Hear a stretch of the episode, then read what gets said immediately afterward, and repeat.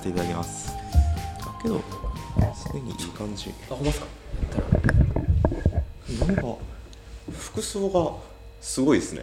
マジンモードですいやねでも それはでも意識してますよね。普段着がほんま終わってるんで。なるほど。マジで。あマジンモードの時はそのブランディング的な感じで。割と綺麗な感じというか、はい。綺麗やけどあんまり見たことないかなみたいな。確かに。それでもあれなんですけどもともと去年なんで目立った方がいいなみたいなんで赤いジャケット着てて、ああなんかそれインスタで見ました動画にもあるんですけど。はい。もともとはちょもうちょっとタイトなやつやって、はい。今年なんかそのたまたま通販で大きいの見つけたんで、うん。ちょっと大きめのやつや着てみたいなやってたんですけどちょっとあまりにも恥ずかしくなってきて。さすがに赤ジャケット。がなんエキゾチックなファッションはいいけどなんか赤はさすがにその街中歩く時にこいつバチバチ主張してるやんみたいな。やっぱなるかなみたいな。なんなるほど。かその恥ずかしさはだいぶあるあそして今オでリーブに。ちょっと今そうですね、まあ、たまたまあり合わせでやってええ組み合わせやんみたいな感じでなったっていうのもあるんですけど。えー、えマジンモードじゃない時の普段着はまた違うんですか？わってるっすねほんまに。なんかだからもうファッションとしてなしてないというかあるやはいつとりあえず着るみたいなえ感じー、なんで、もっと服装があれなんですよ。そのファッションが興味ないんではい。だから考えるのが面倒くさいみたいな、えー、学生の時にちょこちょこ買ってたやつをバラバラなのは、まあ、最悪外出れるレベルかなみたいな感じなんで、はいはいはい。このマジンモードのファッションは何なんですか？何をイメージしてるんですか？でもセンスっすよね。なんとなくの。センス。いやでもそれこそその赤いジャケットとか着た時とか,、だからもう一個がなんか典型的にのやつで何ですか？冬場だとあ黒いタートルネックと、はいはいはい。あとどうやったっけな。でこれですね金ゴールドのネックレスタートルネックにかけて、うんうん。えー、と上はどうやったっけな？ちょっと忘れたんですけど。あそう。上はまあこういう茶色系のジャケットとか、はいはい。でもこれは下はこのまんまなんですけど、うん。っていうのを一回あこれしっくりくるみたいな、はいはい。はいやってずっと着てたのがあってなんていうんですかね続けこれで続けてきてるからああなるほど。あまあなんか変に変えるよりこういう系でいこうみたいな、これがマジンスタイルだ。そうそうなんですよ。別になんてカテゴライズできるわけでもないからなかなかかん似たようなんで変えようと思ったら難しい。逆に難しいんですけど、だから何系とか分かりにくいですよね。まあ、とりあえずちょっと綺麗な感じではあるみたいな、なるほど。けど音声もいい感じですね。あありがとうございます。いやいやけど今日はなんか一応目標というかはい。そのなんかマジンさんがどんな思いでこのカフェマジンやってるかとかああそう。あとなんか、まあ、なんでやってるかっていうところをちょっとそうですね。順番に聞いていきつつ、まあみんな結構興味あるところのなんかインスタグラムのなんか具体的な運用というかね。どうどうやったら伸びるんだみたいな。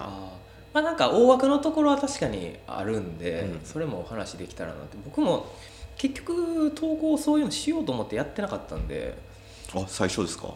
ああのーなんか知りたいっていう人もいるんで、うん。なんかその基本伸ばそうと思った時のなんていうんですか根っこの考え方とか、はいはいはい。だからまあこういう場で結局まとめるの面倒くさいから喋っちゃうのが一番よなとか 思うところがあって。おおそう。なんかすごいいい話を聞けそうっすあいやほんまに。だからなんかあの台本でいただいた感じとはい。あと、あの前の収録とか見らせてもらうとはい。なんかその最初幼少のあのなんていうバックグラウンドみたいなそうですね。をまあ駆け足でやっといた方がいいんかなみたいな、うん。今の情報が結構多分言えること多いんで、はい。ではではあ。ちょっと早速台本を読ませていただきます。はいあで本来僕と白石君ってもう一人あみたいですねはい。相方がいるんですけども、白石君今日はちょっとお仕事の都合でまさかの参戦できずで。お仕事していただいて。なここ23か月ぐらい登場してないんですけど。編集頑張っていただいてるんで白石君は元気ですということで。生存報告を。ではいきます。はい。有田市のコーヒーショップ ARC の上田ですこの番組は毎回和歌山で活躍するゲストの方にインタビューしていく番組です。汽船ラジオ第33回です。本日のゲストは現在インスタグラムのフォロワー9400人超え。収録で和歌山のカフェを巡る魔人がカフェ巡りの楽しさをシェアハピーでおなじみ和歌山カフェ巡りの伝道師カフェ魔人さんです。魔人さんの生い立ちから現在に至るまでのルーツ現在の活動のことインスタグラムの運用のことこれからの活動についてお聞きしていきます。魔人さんよろしくお願いします。よろしくお願いします。では早速なんですけど まず魔人さんから簡単に自己紹介していただいてもいいですか？ああそうですね。えっ、となんかわざわざねあの僕の自己紹介文でシェアハビという言葉を言うことですらね恥ずかしい思いさせてるかなみたいな思ったんですけど。ちょっとインスタのプロフィールそのまま飛ばしてもらいました。まあ簡単に自己紹介するともう和歌山、まあ、僕も和歌山の人間なんですけど和歌山のカフェが好きで、まあ、最低週6ぐらいで和歌山のカフェ巡ってて、まあ、そのお店紹介を、はい。えーインスタグラムで、えーしているっていうのがメインになっててで、まあ、あとはもう本本音で言うとその紹介を通しながらカフェ巡りってやっぱ楽しいなと思ってるんで、うん。その楽しさとか伝えていけれたらなっていう気持ちでインスタグラムで発信趣味で発信してるって感じですかね。の人間っていう。ありがとうございます、収録ってすごいですね。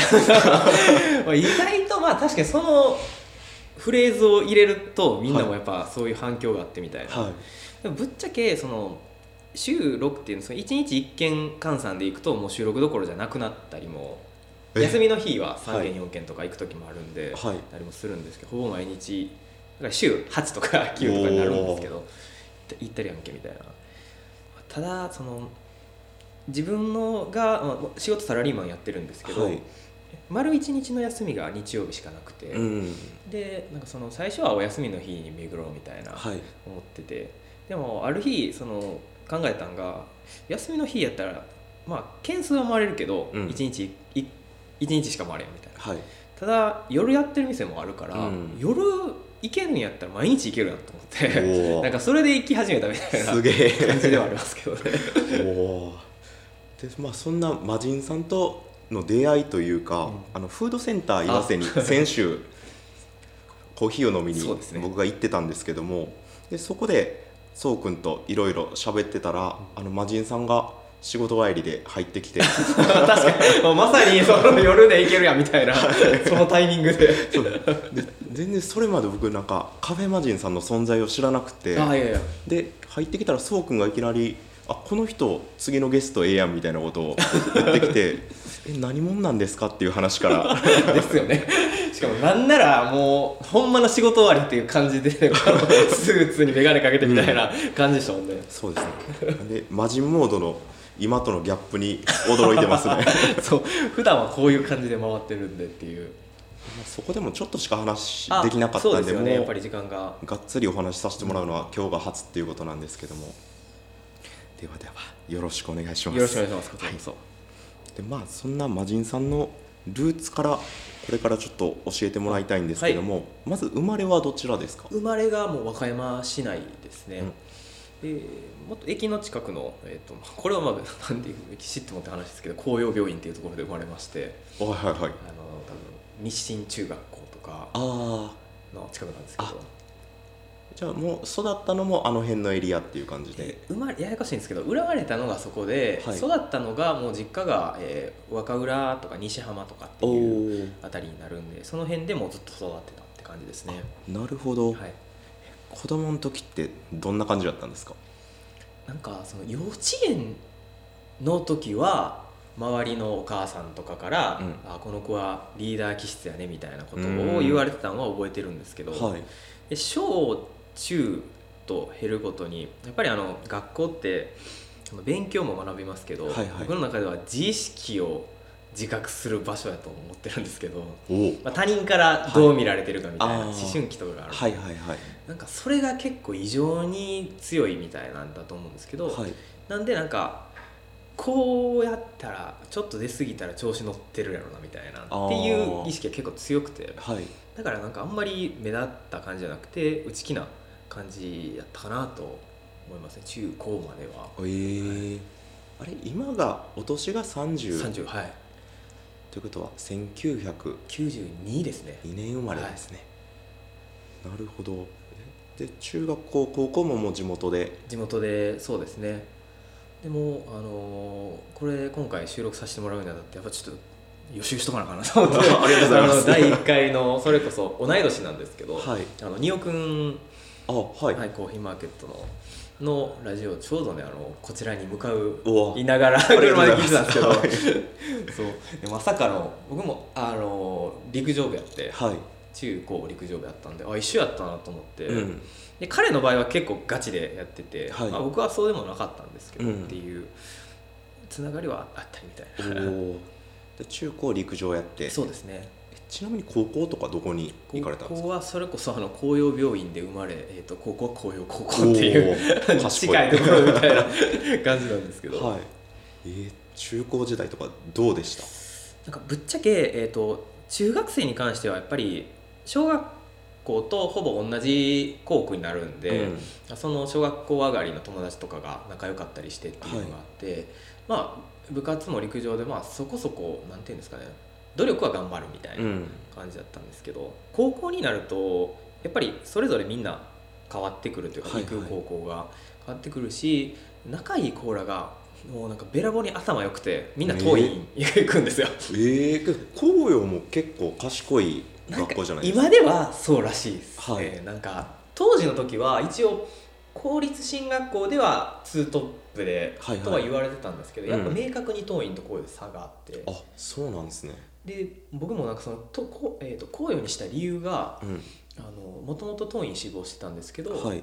あの受験の勉強で心折れてえー、でも願書出すギリギリ当日にもともと当院のつもりしてたけどもう当日にいやもうと思って紅葉に帰って受かったみたいなえ感じだっーたんですけど、高校生活はどうでした？いやもうなんか終わってたと思う。ぶっちゃけ今思い返したらほんまに終わってたというかなんかえー。全然何も楽しんでないみたいな、えー、まあ唯一の小さな楽しみがそれこそ陸上部入ってて、うん。でもうこれも怒られる話なんですけど練習はそんなにやってないみたいな、はいはいはい。ただその陸上部の部活の友達とかが仲いいんでもうそれのためだけが楽しみみたいな。えー。意、外とクラスメイトもそこまで仲いいやつ少なくてみたいな。ほんまに陸上部ばっかりみたいな、えー。だっていう感じですね。えちなみに種目は何やってたんですか？種目は 100m200m おもう花形な感じで。なんですけどでもほんまでも実力は高校に関してはもう本当に終わってて まだただなんかその部活の席置いてるから走 大会出てみたいな、はい。やってるっていう。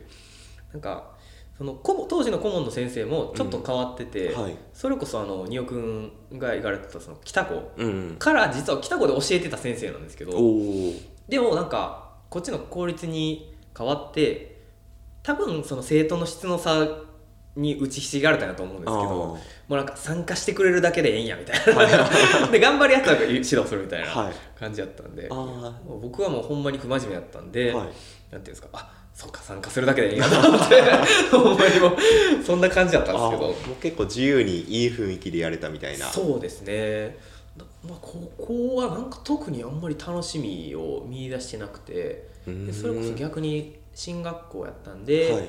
なんか当時のあの僕らの世代だと三内運動っていうのがあってバイトとか原付とかがさせないみたいなええ進学校は。はい。のがあったんでバイトもしてないしみたいな感じでしたね。ええじゃあ勉強と部活と頑張ってみたいな。ねもう勉強も部活もそんな今思い返せばそんな頑張ってなかった。か ら何してたんやろうっていうぐらいのもんなんですけど実は。えその時なんか好きなこととか趣味的なことってなかったんですか？なんかそれが、えー、とあんまりその人とっていうわけじゃないんですけど、うん。当時なんかたまたま仲良かった友達が、えっと、ヘビメタにハマってておお。ハマり始めてて、はい。で僕も実はめっちゃなんかその思ってたわけじゃないんですけどなんか歌歌うことは中学校ぐらいから好きでえやっえてでその友達の影響で聞いた時にあ男その男性ってこんな高い声出るんやみたいな、はい。今でこそその j p o p って高い曲多いじゃなですか、はいいはいはい。なんですけどなんか当時はそうでもなかったからん。衝撃受けて、はい。でえどうやったらできんねやろみたいな。を、まあ、今やったら YouTube でめっちゃ教えてる動画とかもあるんですけど、本とか探しまくって、はい。あなんかこういう技術使うんかみたいなんで別になんか披露するとかレッスン受けるんじゃないですけどただただただ一人で自分の歌唱力を上げ続けるみたいな、このこもった中で 上げ続けるみたいな。のはハマってたみたいな、ちなみにその時どんな歌歌ってたんですか？その時はでもそれこそその影響もあるんで、はい。海外のそういうヘビメタの曲から流れて、うん。日本のなんていうんですかねなその x ジャパンとかじゃないんですけど、はい。もうちょっとマイナーなえっ、と何やったっけな、えっとガルネリウスっていうヘビメタ好きなジャパンメタル好きな人やったらもう一番上ぐらいのはいはいバンドなんですけど、そういう曲とか歌ってたりみたいみたいなのをして結局歌えなかったんですけど、うん。みたいなのをやってて、まあ、ただそれがあれなんですよね。もう部活のやる気がもうすでに高校でなくなってたんで、はい。絶対大学も上がったんですけどそのもう陸上は絶対やらんって決めてて、うん。で代わりには歌好きやから、うん。歌できるやつやろうみたいなんで。えー、で結局なんかその当時大学には合唱団しかなくてそういうの、はいはいはい。えーと軽音部か。でも軽音部はその部室の前に朝起きたらなんか吐砂物が あるみたいなそのお酒好きなとこだったんで僕実はお酒飲めないんですけど、はい。それだからちょっとここはやばいなと思って、うん。一瞬合唱団入ったんです合唱団はいでもなんかやっぱやりたい曲全然違うみたいな、うん。やってた人間が合唱団やって満足できるわけないみたいな。まあでももうどっちかというともう趣向もちょっとポップス寄りになってたんで、うん。まあ、それでもまあ合唱はちょっと違うなと思いながら、うん。で大学やっぱ入ってきたてで友達やっぱ作らなみたいな思ってた時期にいろんな人に声かけてる中ででうちあのアカペラ好きで。でサークル作ろうと思ってんねんみたいな子がたまたまいたんでそこで自分らの代とたまたま同じこと考えてた上の代うん。1個上の代の人らとアカペラサークル作ってえー、でアカペラを4年、えー3年間ちょっとですかねはい。やってたっていうのにはつながってみたいなのはあったんですけど、大学は県外ですか？あ話題ですね。あ話題なんですね、おじゃあもうめちゃめちゃ和歌山育ちですあもう本当にその就職まではずっと和歌山にいて、うん。でも就職してからもちょっと東京とか大阪いたんですけど、うん。帰ってきてからはここなんで、まあ、えーほぼほぼは和歌山にいるって感じですけどね。えー、え大学生活はどんな感じですか？やっぱりなんかその中学校後半から高校で一気に落ちてた分、はい。なんか爆発してみたいなので 大学はやっぱり楽しいなみたいな。そうなんね。それこそサークル活動とかそのアカペラもやっぱ好きなことやってるからはい。楽しいしみたいなんで、でもほんまにさほぼほぼサークルとでうん。サークル仲間後輩とかとなんかそれこそ大学生活みたいな感じでその深夜食べ食べに行ったりとか飲みに行ったりみたいなのをやったり、うん。あとはもう自分当時実家やったんですけど、はい。もう親がもう他の家庭にはないぐらい不干渉な両親やったんで、えー、夜中もうみんな連れてはい、で当時やったら中古ゲーム屋さんとかめっちゃあったんで、うんワゴンに投げ売られてる100円とかのやつをこれおもろそうやなみたいな、はい。で選んでその日のうちにクリアしてからみんなで帰るみたいな。っていう なんかありがちな生活は送ってましたけど。えー、ご家族の環境とかってどんな感じだったんですか？なんかなんていうんですかね。ちょっとまあそんなめちゃめちゃ変わってるってわけではないんですけど、うん。意外まあ割と変わってる感じで、なんていうんですかね親えー、と父親とは別に仲が悪いわけじゃないんですけどうん。いま、未だにですけどもほとんど会話せんみたいな,、えー、まあ、なんか向こうから投げかけてきたら喋るけどってはいはいはい。いうぐらいなんですけど、あとあとはもうなんかそれこそ忘れないんですけどゆこんな身の上話していいか分かんないけど USJ がちょうどできた時に、はいあのそれ家族で行ってみたいな、うん。で家族と,、えー、と母親と仲いい家族があって、うん。その2家族で行ったんですけどなんかそこで子供同士のいざこざが確かあってはい。でそれに対してなんかその父親がたまたまもうブチギレちゃってでそれに対して母親がめっちゃ怒ってみたいなからはい。もうえげつない冷え方してえ？でもなんかこんな言う言うもしね使えなかったらカットしてほしいんけど家とか食事する時もなんていうんですかね父親とまあおじいちゃんもいたんですけど、はい。おじいちゃんはもうなんか食事がの食べ方が汚いからとか言って同じ部屋なんですけどついたて立ててえ？みたいなっていうよくわからん。それすごいですね。僕もそれなんていうんですか高校の後半ぐらいでようやくあこれは異常なことなんやって気ぃついたんですけど、はい。周りの家族とか聞きながら。っていうちょっと変わったえ？ただまあなんかその勉強に関して一切干渉されたこともないしみたいな、えー。白とか一回も多分言われたことないですね。っマジですか。ていう、まあそれでなんか紅葉話題行くってすごいっすね。なんか姉がいるんですけど、はい。姉がもともとなんか吹奏楽とかがすごい好きでうん。で工学高校って吹奏楽めちゃめちゃ強かったんですよ、はい。だからもう何としても入りたいみたいながあってその姉が入ってたの見てたんでなんていうんですかその頑張ろうとは思ってなかったですけど、はい。基準ができたとかうんっていうそのあ姉ちゃんはこういう行ったんやみたいなのとか、うん。であともう一個はこれもちょっと親変わってるんですけど、うん。その小学校高学年ぐらいからそのみんな塾行くんですけど、はいはいはい。親は塾はお金がかかるから家庭教師にするみたいなえこれもうみんなあのえってなるんですよね。いやまあ家庭教師の方が高いけどみたいな謎の理由で家庭教師始まったんですけど、はい。それがよくてうん。あの家庭教師ちゃんとプロのおっちゃんとかもいるっすけど、はい。あの大学生あの家庭教師がはいはいはい。もう話題生ずっとついてくれててえー。それがもう勉強とかじゃなくてやっぱりその休憩時間にうん。なんか自分ら勉強以外に何してるとか、うん。服好きでこんなファッションやってるみたいなのうん。を先生から聞いて、あ大学ってこんな楽しいんやとあ思って。でも高校どこ行こうというよりはなんか自分の中ではもう大学生になりたいっていうーうん。のがもう出来上がってたんであー。なんかそこは意味あったなっていう。なんで僕も大学になってから家庭教師のアルバイトもちょっとやってたんですけど、えー。おん同じ理由で。はい。なるほど。そしてまあ大学に話を戻してはいで大学はまあそのアカペラサークルはいはい。をやりつつ他なんかどんなことしてたとかどんな勉強してたとか。正直あそうですね。もうサークル活動が一番多くて、はい。で勉強はあのなんか和歌山大学の僕経済学部だったんですけど、うん。経済学部ってすごい範囲が広くてあの法律系法学部がないんでうんうん法律系をやるのか、はい。であとまあ経営系をやるのか、うん。であと経済学って純粋なその昔からの経済学をやるのかみたいな、はい。3つに分かれてて大体あのなんていうんですか遊ぶのが好きなやつらはビジネスその経営系のところに行くみたいな、うん。か、まあ、法律系行くみたいはい。な 経済学っていうのはほんまに好きなオタクみたいな経済学オタクみたいなあのコーラが行くんですけど僕もなんとなく経済学って面白いなって思って経済学やってたんで、うんそれこそなんかなんていうんですかどんな経済学ってどういう歴史をたどってきたとかで僕らで言うとあのリーマンショックとかあって、なな耳には聞くけど何のことかわからんかったんで、それがどういうことかみたいな。っていうなんですか実際具体的に起こってるというよりはあの理屈のうん。ことはばっかり勉強してたっていうのはあります。ね。うんえー、それして就職ですか？そうですね。でそう就職も結局は僕もともと前職が金融の会社にはいはいはい。就職したんですけど、なんかどこの業界に行きたかったというよりは、うん。そこの会社がたまたま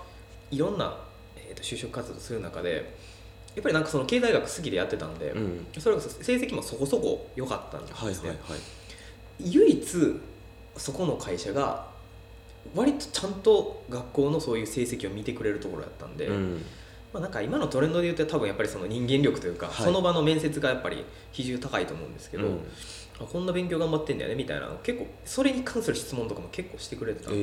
ー、あこれは波長が合うんやろなって思っうん。て決めたみたいな、おおあってって感じですね。で就職で和歌山を出るわけなんですね。そうですね大阪の会社で。うん。それもやっぱり和歌山にいて若者のその宿命やと思うんですけど出たいっていう願望がやっぱりあって、はい。大学も和歌山やったんで、うん。いや大阪行けるわと。で会社もその全国店舗のある会社やったんで、はい。社長から当時その面接で言われたんが給料もらいながら全国、まあ、転勤もあるんで、うん。あ全国旅行できると思ったらええやろって言われて。当時アホやったんで、あ確かにそうっすねみたいな。完全に騙されてたんですけど。と思って。で行ったらうまいことその大阪のみんな営業やったんですよ。僕たまたまあの本社部門入れて。うん。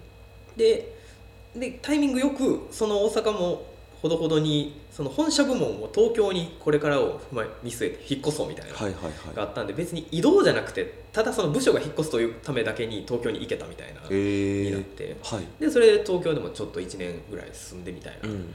ができたっていう流れありましたえねー、えそこからどうなっていくんですか？なかなか見えないですよねほんまに。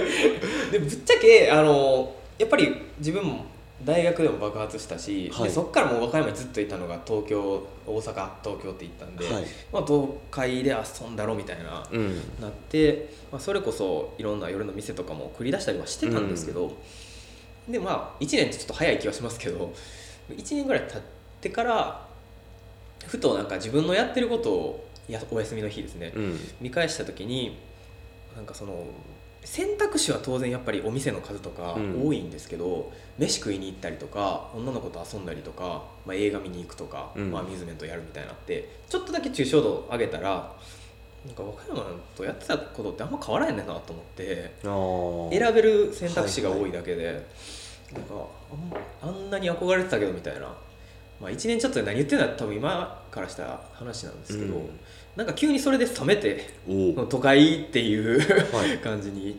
でちょうどその時が、えー、と僕も3年目ぐらいですかね入社して、で最初の転勤とかはその会社もやっぱり若手なんで、うん。首都なんていうか都市部にはいはい。配属してくれるみたいななってたんですけどちょうど僕ぐらいになって次転勤になると結構田舎みたいな可能性があるよっていう話聞いてて、僕も4 5 0になったら和歌山帰ってこようかなって思ってたんですけど、なんかその時の自分結構浮き沈みに左右されるんで行動がもうあ気分もあって、いやうんなんかこれもうわけわからん田舎行くんやったら地元の方がいいかもしれんなと思って。え。で特に考えなしに帰ってきたみたいなー、感じですね、退職しちゃって。あそうですね、もう会社からしたらもうほんまたまったもんじゃないと思うんですけどちょうど3年目ではい。退職金出るタイミングの、あー。でかつ7月っていうあのボーナスも出た 最悪の 僕としては美味しい美味しかったですけど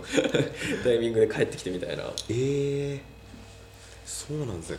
えちなみにそこまでの人生というか、はい。でそのカフェ巡り好きとか喫茶店好きとかってもうすでにぶっちゃけないんですよ。まだないんですね。全然なくてその東京もほんまになんていうそれこそスタバとか向はい。こうのチェーン店しか利用することなくて、はい。唯一なんかデートとかでよく使えるなと思ってたのが、うん。それこそまあちょっと今夜カフェ好きな理由にもつながってくるんですけど当時の夜カフェが東京に全席ソファー席で,、うん。で照明も暗くてっていう雰囲気のいいところがあったんですけど、はい。もうそそれぐらいえー、そうなんですねじゃあ和歌山帰ってきてどうするんですか？そこからなんですけど、まあはいこれももう何ですかこの自分のアカウントのブランディング的にはもう言わん方がいいような内容ではあるんですけど まあ帰ってきてでも職も辞めてるんで、はい。やっぱ反動でしかも金もあると、はい。ある程度うん。持ってるってなったら何もしない期間が多分1年弱ぐらい続いて、えー、ほんまのプー太郎生活ですよね。はい。ででそれで終わったらまだ良かったんですけど、時間もう今まで働いた時間もあってでその退職金とボーナスもあってみたいなうん。のがある時にやっぱりその都会で遊んでた人間が何考えれるかってなったらもう男なんでで向こうでは、えっとそれこそ何ですか会社とか社外の付き合いとかでコンパとか開いたり、うん。それこそあの向こうって人多いんでその声ねストレートで声かけてみたいなやってたんですけど、えー、和歌山になると急にないやんみたいな。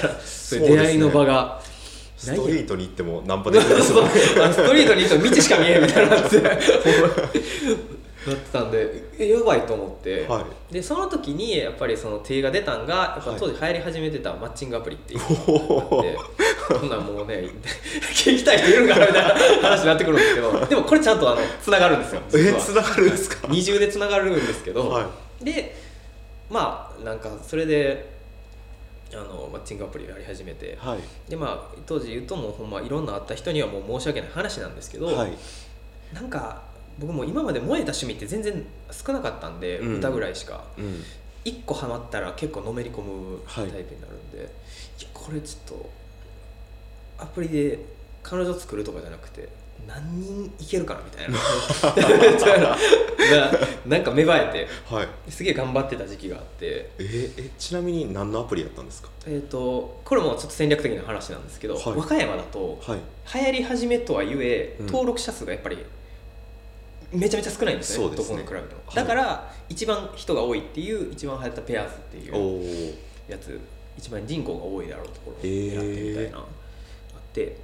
で何ですか？ねでその時にあの、まあ、鉄板ですけどあの夜居酒屋で会おうよみたいなんて、はい。まあ、完全にもう直球ほぼ直球みたいなあそうなんです相ね方というまあ、夜を、はい。ね指定してくるみたいなのがあってたんですけどでも僕もともとお酒飲めないし、はいはいはい。でまあなんていうんですか居酒屋っていうとね、まあ、そういう狙ってる感もあるしみたいなんではい。夜カフェ行こうみたいな。おお。っていうともう100%通るみたいな。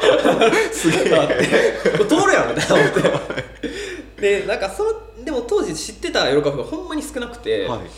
ボートカフェとかうん。デザインウェアカフェっていうのがあって、うん。そこぐらいしかなかってはい。必死で探してみたいな。うんなんかそういうなんかデートに使えるのを探そうと思ったのでまずはカフェめっちゃ和歌山をはい。巡ったりもしてたっていうのもあったり、であとはもうこれはちょっと後でのちょっとなんてインスタグラムのテクニカルな話にもつながるんですけど、はい。やっぱり志を同じにしてるやつってどんなくだらんことでも実はいて、はい。先人がいるみたいな、あはい。でインターネットツイッターとか調べたらなんかそういうマッチングアプリでめっちゃががんやれる方なんていうんですかそのうまくいく方法みたいなのを提供してくれてるやつがおってみたいな。であこの方法やったらいけるみたいな。はい。やっててやったりしてたんですけどやっぱり田舎の宿命なんですけど、はい。例えばその和歌山の中で会うやったら和歌山ここで会いましょう、うん。でも大阪の人とかと例えば会いましょうってなると、これもう男女関係なく、まあ、当たり前みたいに大阪で会うっていうのが出来上がってるじゃないですか、なんか何ですか？外国人に話しかけるときに日本人って気使って英語で片言でも喋るけど、向こうって当たり前みたいに英語喋ってくるじゃないですか、うんそうですね。まあ、そんな感覚があって、はいなんかせこいなって途中で思い始めて、い、はい。やこれどうにかして和歌山に来さそう方ないかなみたいなのをちょっとなんか思い始めた時期があって、はい。その時にでどっちかい大阪と和歌山の違いで、はい。大阪の人がこっちに来たい理由ってなったら観光しかないと思って、はい。でそれこそ白崎海岸とか、うん。あんな映える写真なその景色の写真めっちゃ撮ってでプロフィールってなんかサブがサブ写真みたいなのがはい。いっぱい写真見れるやつあるんですけど、あれの構成もなんていうんですかね最初はまあ自分が分かるようにして、はい。でストーリー仕立てにあここいいここいいここいいみたいになってあこういうお店もあんねやみたいな構成作って、はい。でプロフィールもあの和歌山って実はいいとこあんですってみたいなちょっとちらっとやりながらうん。なので仲良くなったらあのええとこ観光しましょうみたいな。組み立ててっはい。ていうのに変えてあの始めたらもう最長記録で、えー、と金沢石川県からはい。来てくれて、もうその日で帰りで終わりなんですけど、とかっていうのを呼び込めるみたいなのがあって、すげえ。そうなんですよ。でこれめっちゃおもろいやん。なんかこほんまにあの会った人にはほんまに申し訳ない話なんですけど、なんかこれ面白いっていう感覚があって、うん。でもう一個なんですけどそのマッチングアプリのそのいいなんていうんですかね多くよりその直接人と会おうと思ったらより多くの人に見てもらう必要があるとかっていう考え方になるんですけど、はい。その基礎の考え方がやっぱりおなんていうんですかその自分マッチングアプリってそのいろんなみんいろんな A さん B さん C さんっていう一覧から自分が選ばれるわけなんですよ、へー。タップしてえあこの人ええなと思って開いてようやくプロフィールと。はい。はい。はい。だから見られる情報がもうほぼ自分の最初の写真しかないんですよ、はい。だから一番力入れやなあかんのはプロフィールの写真、うんで次開いた時に見られるのがそのサブ写真というかめくれる写真。はい。でそれで気に入ったらプロフィール見てみようかなっていうふうになるんで。であのそのプロフィールの文が良かったら話してみようみたいな、うん。になると思うんですけどその基礎的な考え方っていうのが今のインスタグラムに結構生きてて、えやっぱプロフィール大事なんですよね、はい。意外と見る人ってもう5秒とかそんぐらいしか見ないんで、はい。でその順番まずここで見られるからここに力入れようみたいな、うん。でそこで培われたみたいな。のがなんていうんですかそのデートで使ってるカフェ巡りっていう、そのなんていうか知識の積載もあるし、はい。でカフェある程度分かった。うん。しっていうでその運用の仕方もなんとなく分かった。みたいなのがあって、それで重ねて最初は日記的にインスタグラムをそのデータで使ったこういう店いいよみたいなのやってたんですえけど、ー、あこれなんか見てもらえるんやったら増やせるなみたいなはい思ってやっていったみたいなところもありますね。えちなみにそれは無職期間の話ですか？えー、とそれは、えー、と無職期間をやっててあのあまりにもやっぱりあのプーしてたんで、はい。この両親からのメモ圧力もあって、はい。曲折を経て僕も実はコーヒーが今好きなんですけど、はい。そのきっかけになったスターバックスで働いて働いてまして。そうなんですか？なんでなんかそういう期間ですね。スタスタバでおる期間ですね確か。えー、じゃあスタバでペアーズしてたんですか その言い方だいぶおもろいから。そうですねスタバでペアしてましたね。えー、すげえ。えちなみに 何店ですか？えあちょっとまあこれはあまあいいいいか。偉大店ですね。ああ医大の中にある。っていうのが、まあ、僕も地元にあんまり今もあの仲いいやつが和歌山にあんまいないんですけど、はい。一番冷やかしが絶対にない店。確かに。であともう一個がこれは結構真面目な理由なんですけど、うんぱりなんか他の店行きながら医大店が一番ホスピタリティというかその、うん。やっぱなんていうんですか患者さんとかがいるから、はいはい。すげえ丁寧やなみたいな、はなんか接客ってこういうところあるんやって思った部分もあったんでえ医大店みーたいな。具体的にそれどんな接客っていうか？どんなんやろな。ちょちょっとお手洗いに行くついでに考えてもいいですか？すいません。ちょっとどうぞ言ってください。え ーと。あそう。スタバの話ですスタバですね、はい。その偉大のその接客の良さって、まあ、スターバックスの店員さんって基本的になんていうんですかね、まあ、会話も交えてくれたりする人も多いんで、はい。そこもあるんですけどやっぱり多分患者さんとかもいるからやとは思うんですけどなんですね細かいこの「ありがとうございました」からそのお客さんのところどこまで見てるかとか視線外すタイミングが遅い。最後まで見てくれてるとか、うん。あとは細かい配慮ですかね。その椅子寄せてくれたり、うん。あの足不自由な方とかもいらっしゃるんではい。とかあってああんか接客ってやっぱりこういうなんかレベルの違いみたいなのもあるんやなっていうのを、お店のその机で座りながら思うところがあって、うん。ああここかなっていう感じでしたかね。はい。なんか金融の仕事からなんか全然違う方向じゃないですか。そうですね。なんかどういう感じで決めたっていうかなんでスタバやったんですかね？なんなんでしょうね。なんか接客も僕も正直やってから気づいたんですけど、うん。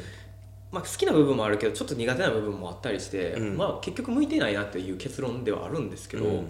なんでやっぱりでもあれですかねそのカフェが好きっていうところから来てたんかなっていうのは今振り返ったら思いますけど、なんか業種とかは特に考えてなくてっていう感じですね。うん。なるほど。ススタバで働いてた人に初めて会うかもなんですけど。あほんまですか？あれ結構なんか教育とかしっかりしてる感じなんですか？なんかあれが、はい。なんていうんですか？自分本当に社会人経験した後にスタバ入ったからよかったなってすげえ思うのが、うん。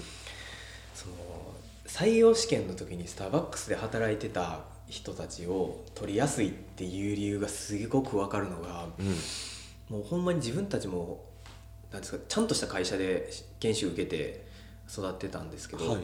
まあ、そういうのに必要なやつはもう全部ほぼできるぐらい教育してくれてて、はい。あこれなんか大学生でもまあスターバックスで働いてるじゃないですか、はいはいはい。あ大学生から入れる身分のやつでこんなやるんやっていうぐらいきっちり教育があったんで、うーんそれこそなんかそのマニュアル通りにするとかじゃなくて、まあ、考え方を覚えて自分でそのお客さんの動きとか見てはい。何が最適かっていうのを選んあの判断するみたいなっていうのプラスやっぱ衝撃やったんがもうなんていうんですか下のあのレベルというか後から入ってきたりする人にうん。教えるのがもう前提になってる教育なんですよね。おー。最初は自分のことだけやるんですけど、はい。もうあるタイミングでもうあの下教育もやっていくよねみたいなうん。ステップアップになってて、うん。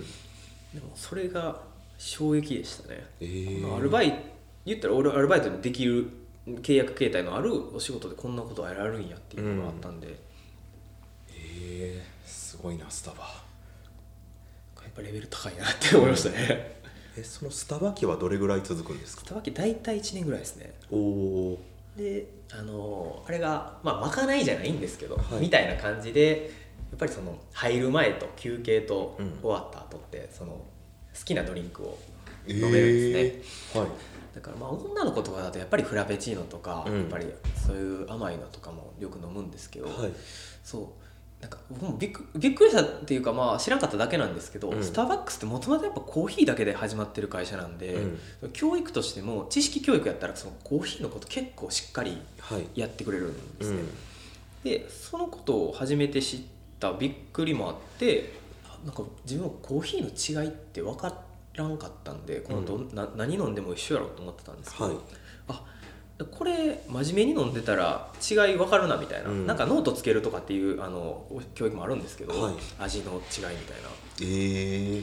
そうだからあこれ、すまあ、休憩1回やとしても1日3回機会があるわけじゃないですか、うんコーヒーを飲む、あじゃあ全部ブラック飲もうみたいな。うん。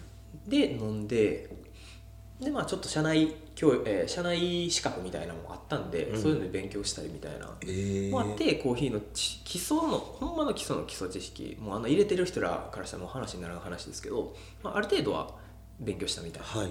感じ。それで今コーヒー好きっていうにはつながってますね。ええそのスタバを辞めるきっかけは何なんですか？やめるきっかけはこれもねちょっと正直もし家族に聞かれる機会があったらちょっと まあ本当にもうあのなんていうんですか自分はそのスターバックスで続けながら、はい。まあなんか自分も自分の中で面白いものを見つけたらそれを仕事にしていこうっていう、まあスターバックスで社員になるというよりはうん。機会、あの思っててでそれもあの採用の時点で店長さんにも言ってたんですけど、はい。のつもりはしてたんですけど、うん。やっぱりちょっとやっぱり和歌山の家庭なんであのいつまでも非正規でいるということに対してのあの圧力があってでも感動レベルまでいったんでこれはちょっとまずいなみたいな。はい。っていうんであのちょっとサラリーマンになったっていう。なるほど。それで今の仕事に？そうですね、なるほど。えそれが何歳ぐらいの？えーでもうそれが2020何ですか？今でもう3年目超えたぐらいなんで2020今20年ぐらいですかね。あおそらく。なるほどまだカフェマジンは誕生してないわけで知っすよね。てない。まあその根っこは出来上がってるかもしれないんですけど。そのペアーズで鍛えた。そう基礎知識と。なんかそれをそのうよなんていうんですかね試行錯誤みたいな。はい。本格的にやるというよりはどうやって伸びるかなみたいなのをうん。日記感覚でやってたみたいな感じだったと思いますけど、はい。えじゃあそのカフェマジンのスタートのきっかけっていうかそれはそこからどんな感じで？まあ、なんかいざ始めるぞっていう感じでもなかったんですけど、うん。であいやぶっちゃけギリあれかなそのスターバックス辞める前ぐらいに始めたんかなと思うんですけど。今残ってる一番古い投稿が2021年2月のあじゃあそのえー、22年2月かな。あじゃあ違うかな。そあそうそっちの方が多分合ってますね、本当はもっと日記のやつもっと前に投稿してたんですけど、はいはい。ちゃんと投稿し始めたからそれからになるんで。でもなんかこうやって始めるぞっていうわけではなかったんですけど、うん。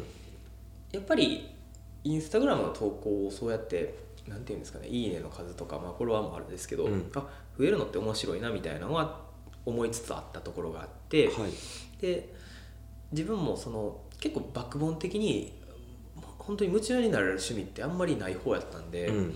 あこれもちょっとやろうと思った時になんか突き抜けたいなってうん。いう気持ちがあったんでで伸ばし方はなんとなくもうその、まあ、アプリじゃないですけど考え方はなんとなく分かったと、うん。まあ、あとはやる量だけかなみたいな、うん。でクオリティとか多分もう最初やから話にならんからもう量でやるしかないと思って、で、まあ、最初はもう毎日投稿しようと思って、っうん。ていうので意気込んでなんとか始めようと思ったタイミングが多分その時ぐらいっていう感じで。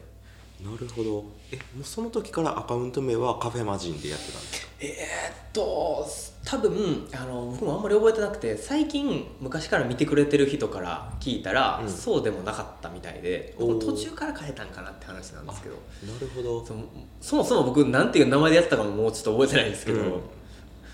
まあでも割と早い段階でカフェマジンって名前に変えたとは思いますね。あー。なんかコンセプトというか基本の方はもう最初から写真とでなんか動画で生き方の説明とか店内とか。でっていう感じなんですけどもなんかその活、はい。んどんな内容でやるとかコンセプトとかってもう結構ガチガチに決めてスタートした感じですか？なんかそこはなんか伸ばしたいという気持ちはありながら、うん。本当にそのコンセプトっていうのはその伸ばすために、まあ、よく今で言うと初期設計が大事みたいな言われるんですけど、はい。なんか別にそういうつもりじゃなくて、うん。それこそ僕がそのデートのためにカフェめっちゃ探してた時にはいはいはい思ったんが、なんていうんですかねその食べログとかって駐車場ありなしとか書いてくれてるんですけど、でもありかなしかの情報しかなくて、いやうんどこ止めんのみたいなとか、はいはいはい。でなない場合はどこ止めたらいいみたいなあとか。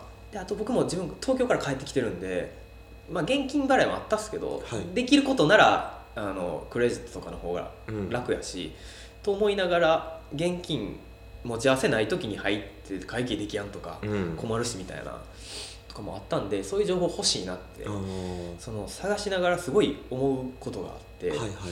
だからなんかその一応初めの方ってその時の自分に向けてやってるみたいな内容なんですよね元は。はいはいはい。でまあでもそれってみんなも知りたいことやしなっていうんで始めたっていう感じはありますね。なるほど。だからもう車の生き方なんてほんまに自分が欲しかった情報の典型なんですけど、えー、そうなんですね。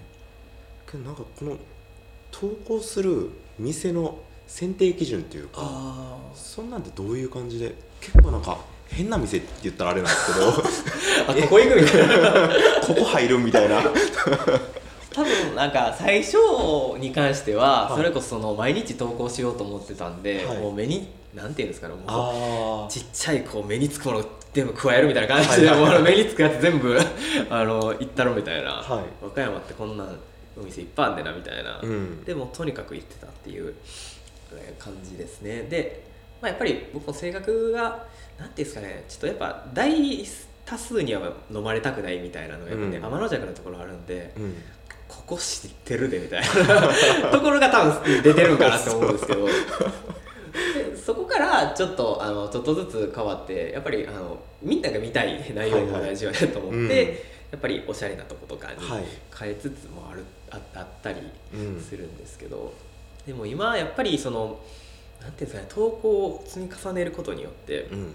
一個一個のクオリティのハードルが勝手に自分の中で上がっていってなんかこのレベルでやったら店に申し訳ないとか思っちゃって逆に投稿できやんくなってきてるみたいなのがー。現象が起きて。もう今で言ったらもう謎ルールなんですけど、はい。僕あのそのお店紹介の投稿する時絶対に2回行ってからでないと投稿したらあかんみたいな、え1 回じゃちょっと分かりきらんみたいなところがあるんで、はいはいはい。っていう謎ルール作っちゃったりみたいなのもあるんですけどそうそれで最近投稿頻度も最初に比べたら。週1からしかも週1もやってるかも怪しいみたいな。ほんまに。これからね増やしていきますってずっと言い続けてるんですけど。そういうわけがあったんですね。いやけどではではここからまあ皆さん気になるインスタグラムのなんか伸ばし方とか、はい。運用方法みたいな話を聞かせてもらいたいんですけども、そうですね。まあ、